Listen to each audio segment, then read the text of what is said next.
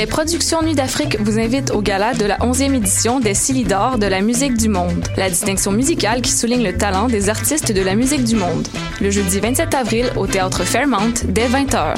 Venez nombreux voter pour vos artistes coup de cœur, ceux qui seront consacrés Silidor, d'argent ou de bronze. Prenez part au Silidor, le prix du public qui fait grandir le monde. Pour plus d'informations, silidor.com.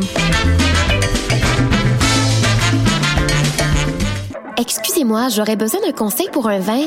Je cherche un vin surprenant, jeune, avec une finale émergente. je travaille pas ici, madame, mais ce que vous cherchez, c'est le festival Vue sur la Relève. Ah, je le connais pas celui-là. C'est un festival qui va avoir lieu du 9 au 20 mai à Montréal.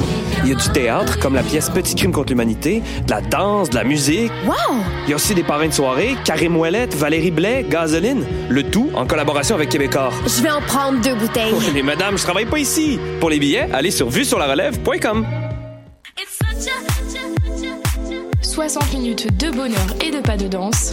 Ça se passe tous les samedis à 14h sur choc.ca avec votre émission du coup qui vous transporte sur la scène électro d'ici et d'ailleurs. Cannes Football Club, 100% foot, 100% débat, 100% Montréal.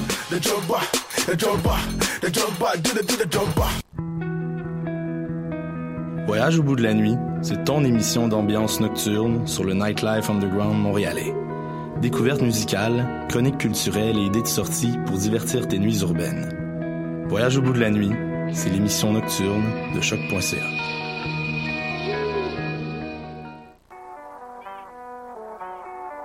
What.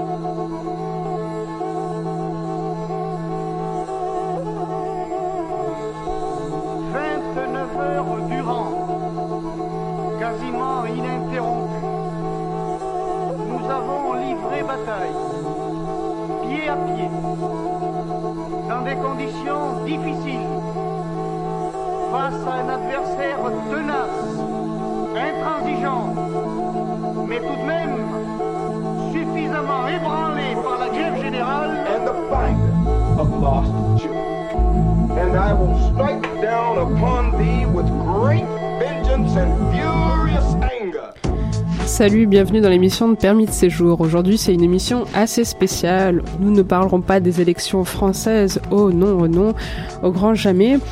Euh, Aujourd'hui, c'est une spéciale musicale. Euh, on sait que c'est la fin de session pour vous, chers Ucamiens et les autres étudiants. Alors, euh, on va faire ça chill et puis on a prévu une petite playlist euh, bien sympa pour vous aider à détendre vos neurones. Donc on va commencer avec euh, Northern Crew, euh, qui est un groupe autochtone qui vient d'Alberta, euh, sur le territoire qui, a été signé avec le, sixième traité et donc, pour parler un petit peu, on va contextualiser hein, la musique autochtone. Ben, à la base, c'est généralement, ça fait partie de la vie quotidienne, des croyances spirituelles. Et puis, dans le fond, ben, Malgré diverses influences provenant d'autres cultures, la plupart des groupes autochtones du Canada ont conservé des traditions musicales propres à leur nation. Euh, la musique traditionnelle est souvent répartie entre musique sociale et musique de cérémonie. Donc la musique sociale, elle est constituée de chants accompagnés de tambours, de crécelles, exécutés en même temps que des euh, danses stylisées effectuées lors de célébrations ou de rassemblements. Donc la musique de cérémonie, quant à elle, c'est un chant euh, qui accompagne les sueries, la danse, des danses ben, cérémoniales. Euh, et ce qu'il faut savoir, c'est que ces musiques, euh, qui sont accompagnées bah, d'instruments de percussion, euh, sont réservées à des moments particuliers d'une cérémonie. Donc euh, ça ne peut pas être interprété dans un autre contexte. Donc la musique cérémonie est considérée comme sacrée. Donc tout de suite, on va écouter le groupe Northern Crew, dont le titre est Smiling.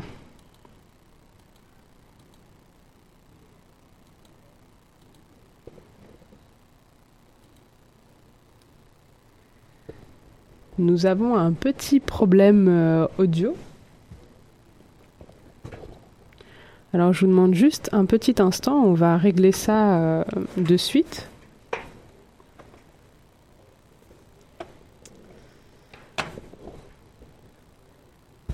Alors j'espère que vous avez euh, bien révisé pour vos différents examens, qu'il il vous reste encore de l'énergie pour cette fin de session, que vous n'êtes pas très démoralisé par rapport aux élections françaises, qui euh, calque totalement les élections américaines. Hein. On se retrouve encore avec un Trump contre Hillary Clinton.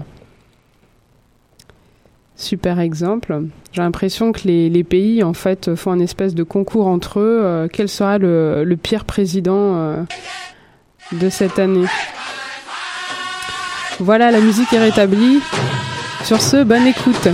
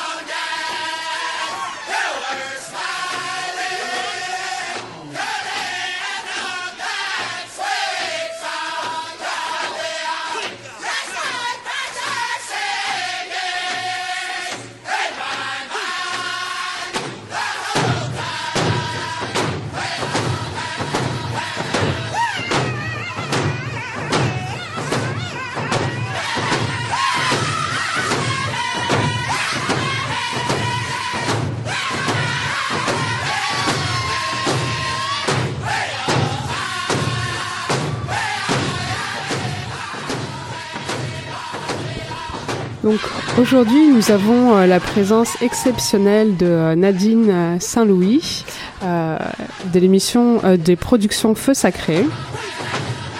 Et on va tout de suite poursuivre l'interview.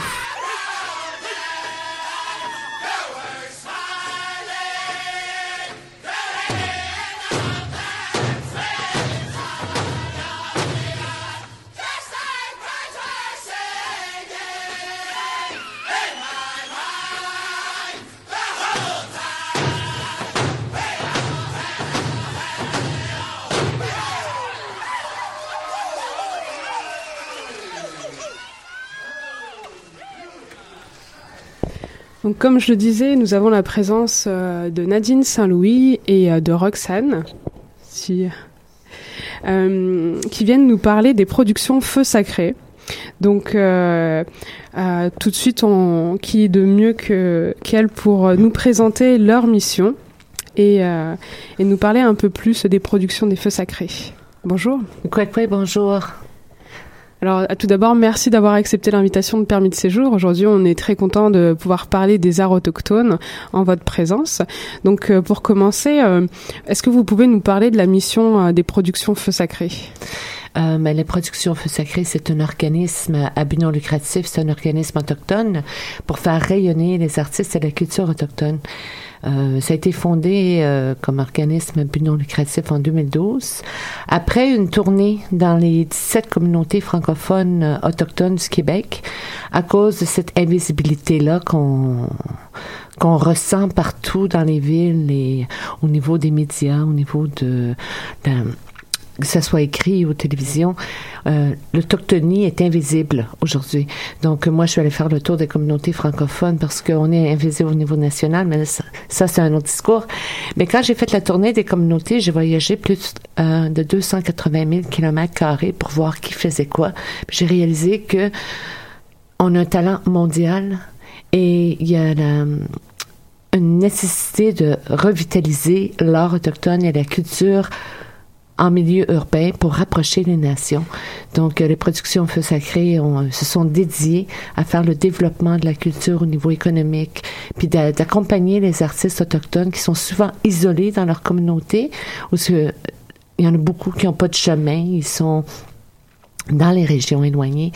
Donc, nous, on accompagne les artistes à la professionnalisation et au développement de marché et on, on travaille aussi pour démocratiser la culture, briser les stéréotypes, puis montrer la beauté de la culture autochtone parce que qu'est-ce qu'on voit dans les médias, c'est souvent négatif et puis c'est pas l'image réelle de qu'est-ce qui se passe aujourd'hui.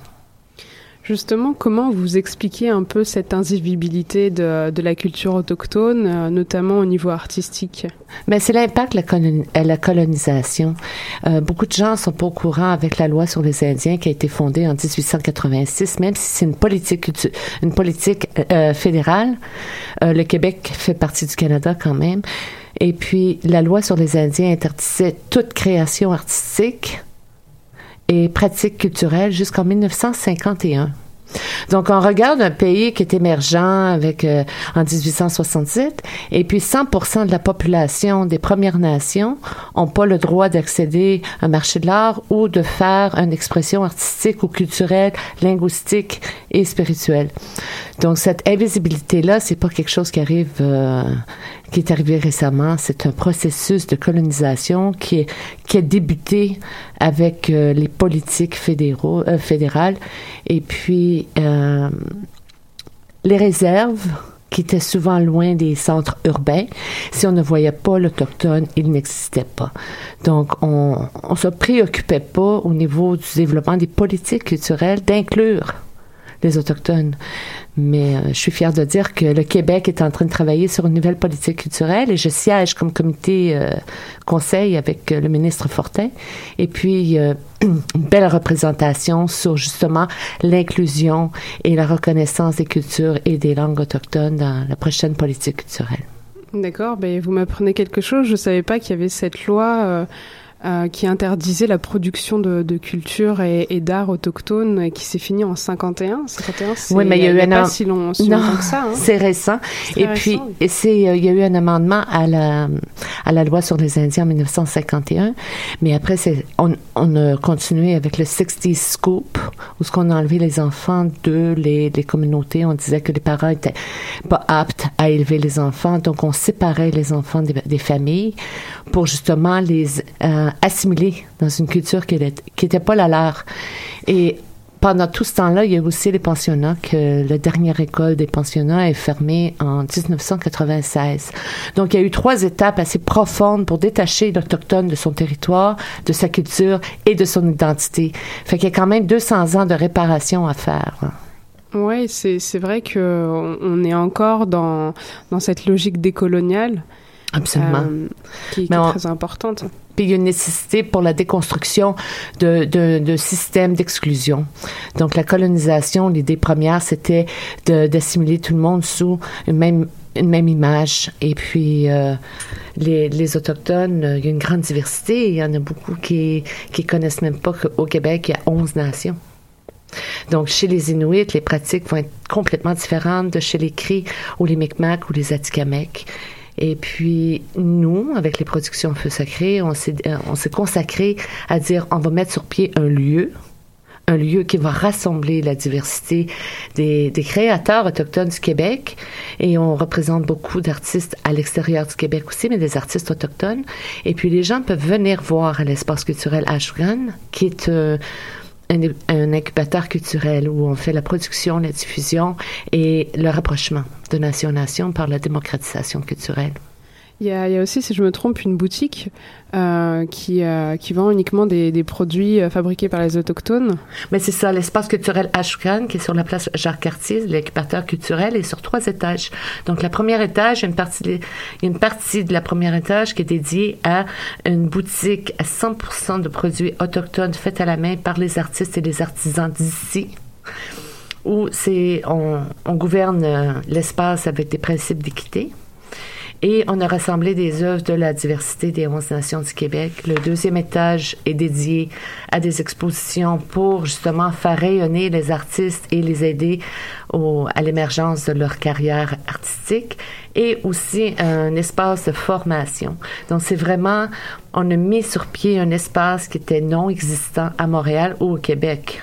D'accord. Oui, justement pour que les gens puissent venir apprendre et avoir une conscientisation d'achat de produits culturels, de penser deux fois que le, le, capteur de rêve ou le mocassin ou la veste en cuir que vous allez acheter dans une boutique est souvent faite en Chine. On, on doit s'arrêter puis dire si on veut faire la vraie réconciliation avec les cultures autochtones, c'est de reconnaître non seulement le territoire, mais de reconnaître la pratique et de soutenir l'authenticité d'un produit autochtone. Très bien, mais c'est euh, vraiment des beaux projets. Et euh, je sais que euh, pour soutenir les artistes autochtones, vous avez euh, euh, un projet qui est en quatre volets de soutien. Est-ce que vous pouvez nous, nous, le décrire? OK. Qu'est-ce que tu regardes en ce moment? C'est c'est le cercle? Oui. C'est ça. Bon, mais ça, c'est mon plan d'affaires. Mon plan d'affaires est circulaire. Il n'est pas pyramidal. OK? Quand on regarde les affaires euh, contemporaine. Mon, mon, micro, il monte. ah, Et puis, euh, quand j'ai fait le tour des communautés, ouais. euh, j'ai réalisé que qu'est-ce qui rendait l'exclusion des artistes autochtones, c'était cet isolement, la marginalisation, le manque d'accès au marché et le manque d'opportunité de, de, produire des événements ou de participer à des événements de euh, professionnalisation. Donc, je me suis dit, qu'est-ce qu'il faut dans un écosystème? C'est un développement économique, un développement professionnel, un développement. Euh, euh, social, communautaire, pour bâtir un leadership culturel. Donc, dans le cercle, il y a quatre parties euh, du plan d'affaires, mais si tu regardes comme un oiseau qui survole un grand cercle, tu vas voir que s'il y a quatre problématiques, nous, on a mis sur pied les quatre solutions pour adresser euh, une inclusion, une accélération à l'inclusion culturelle en milieu urbain et à la professionnalisation. D'accord, et, et, je voulais savoir, en fait, euh, c'était quoi les, euh, les, principales difficultés que rencontrent les artistes autochtones euh, quand ils arrivent ici? Quand ils arrivent à Montréal? Oui. Mais le manque de soutien à l'infrastructure, plusieurs personnes sont courant euh, quand on arrive de l'extérieur du pays, quand on arrive, mettons, euh, du Liban, on arrive d'ailleurs, que souvent on, a une communauté, on a des, on a un groupe qui nous accueille pour nous dire bon ben voici comment les choses fonctionnent ici, mais à cause les autochtones viennent du territoire québécois, on assume qu'ils connaissent le Québec. Mais l'Inuit, euh, un Inuit qui arrive du Grand Nord, Montréal, qui a jamais vu un métro, qui a jamais vu des, autoroutes, des, autobus. Et puis, c'est un monde complètement différent de son monde. Et puis, il y a la, barrière de langue aussi. Il y a euh, aussi des stéréotypes qui marchent contre eux parce que les gens vont les... Ah ben, les Autochtones, les Inuits, ils sont ci, ils sont ça à cause des images médiatiques. Donc, ils sont confrontés à, aux stéréotypes, à la marginalisation, euh, la barrière de langue, la, une culture qui leur appartient pas du tout, euh, l'urbanité qui est un monde complètement euh, étranger à eux.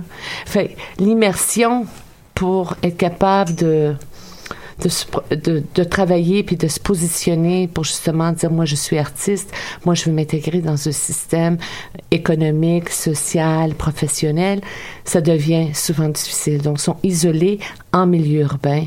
Donc, nous, on essaie de, de tisser un encadrement pour justement rassembler la communauté artistique. D'accord. Et euh, j'ai vu un peu les, euh, les, artistes qui sont présents sur le site internet de, de Feu Sacré. Mhm. Euh, j'ai beaucoup aimé les formes d'art. C'est principalement c'est des artistes qui eux euh, sont un peu des, des, exemples qui ont bien réussi.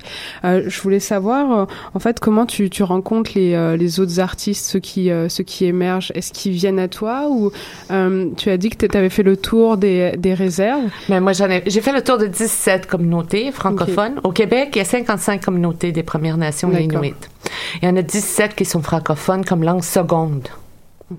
Donc, chez les, euh, chez les Atikamekw, les Inuits, on parle Atikamekw et Innu comme langue première. La deuxième langue, c'est français. Chez les Inuits, on parle Inuktitut. La deuxième langue, c'est l'anglais. Chez les Cris, on parle le Cri. Et la deuxième langue, c'est l'anglais.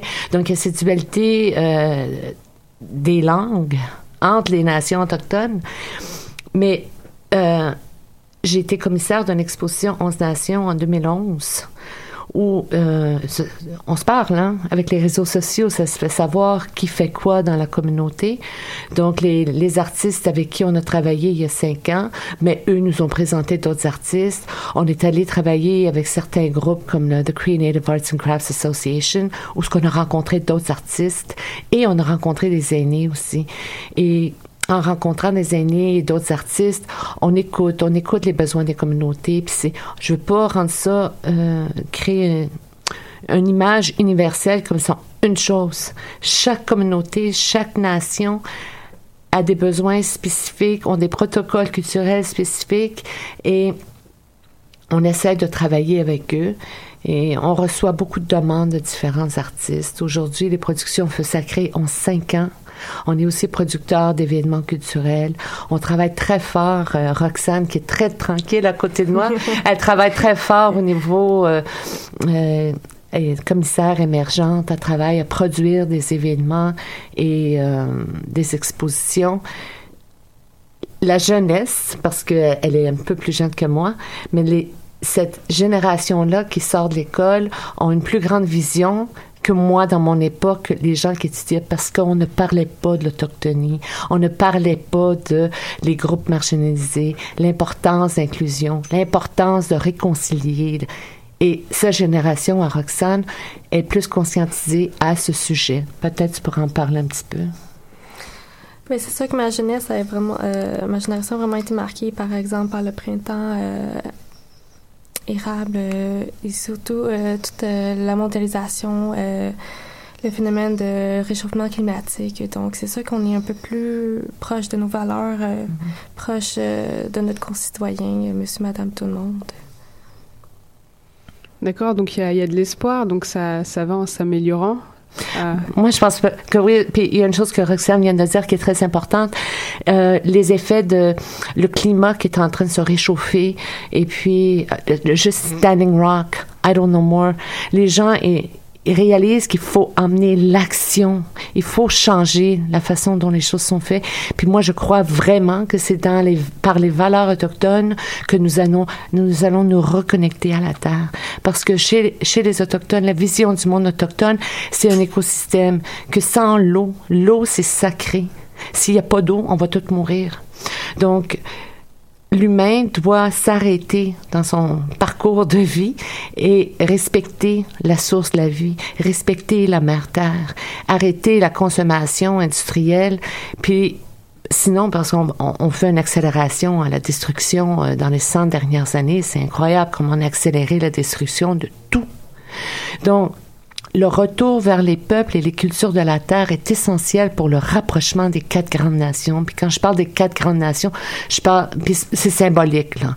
C'est la nation jaune, la nation rouge, la nation noire et la nation blanche. Les quatre grandes nations, les quatre directions de la Terre doivent se rassembler dans ce grand cercle-là. Le monde autochtone est circulaire et on est tous interconnectés. Tout ce que tu fais aujourd'hui, ce que je fais aujourd'hui, va avoir des conséquences pour cette génération à venir. C'est la façon qu'on doit s'arrêter pour dire, c'est quoi l'impact de ma décision aujourd'hui? Est-ce que ça va avoir un bon impact pour mes ancêtres à venir? Est-ce que ça va être néfaste? Puis nos anciens, c'est comme ça qu'ils prenaient des décisions. Puis l'idée de donner la terre à quelqu'un, nous, quand les Européens sont arrivés ici, on, dit oui, on va partager. Mais l'idée de donner la terre, la source de ta vie, à quelqu'un d'autre, c'est un concept qui appartient pas au monde autochtone. Puis on doit retourner, revisiter, déconstruire ce monument colonialiste qui a été mis sur ses pieds pour comprendre l'importance de retrouver un équilibre en tant qu'humain, pas juste autochtone, en tant qu'humain. Et c'est vrai qu'il y, a une véritable, dans nos sociétés, en tout cas occidentales, une rupture avec le spirituel et le, matériel. Et finalement, si on prend exemple des cultures autochtones et indigènes, on, voit que ça, ce sont deux choses qui sont liées. Hein. Absolument. et qu'on considère archaïques, euh, alors qu'en fait, c'est beaucoup plus moderne finalement euh, quand on y réfléchit. Mais c'est plus équilibré. Puis quand les Européens sont arrivés ici, mais il y avait des sociétés, il y avait des systèmes politiques, il y avait une démocratie. Il y avait un échange entre les nations, il y avait un respect, il y avait un équilibre. Puis en 500 ans, on a presque tout détruit, nos ressources naturelles, nos lieux, nos... Puis les guerres qui se passent aujourd'hui, c'est l'avarisme.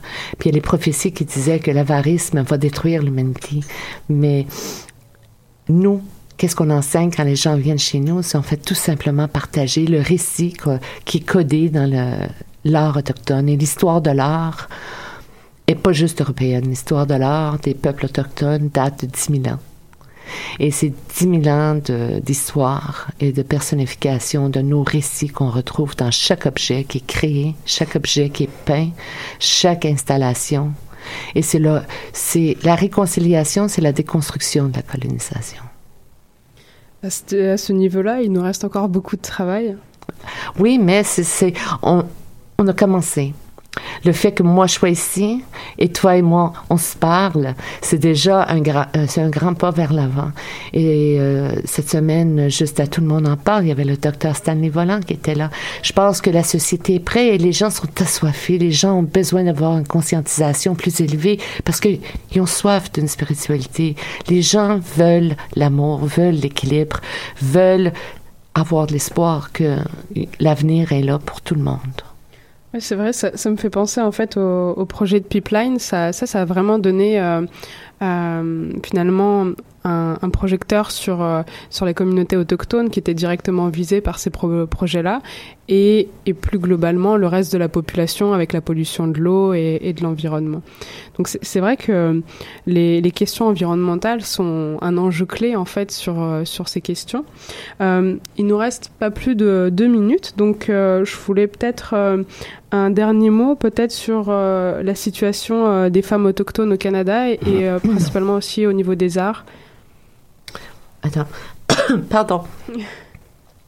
Euh, Je vais avoir besoin de plus que deux minutes si tu veux que je parle des femmes assassinées et disparues, là. Mais parce que ça, c'est tout un autre dossier. Mais les femmes autochtones, c'est les gardiennes du savoir traditionnel et la pratique artistique traditionnelle, que ce soit le mocassin, que ce soit le perlage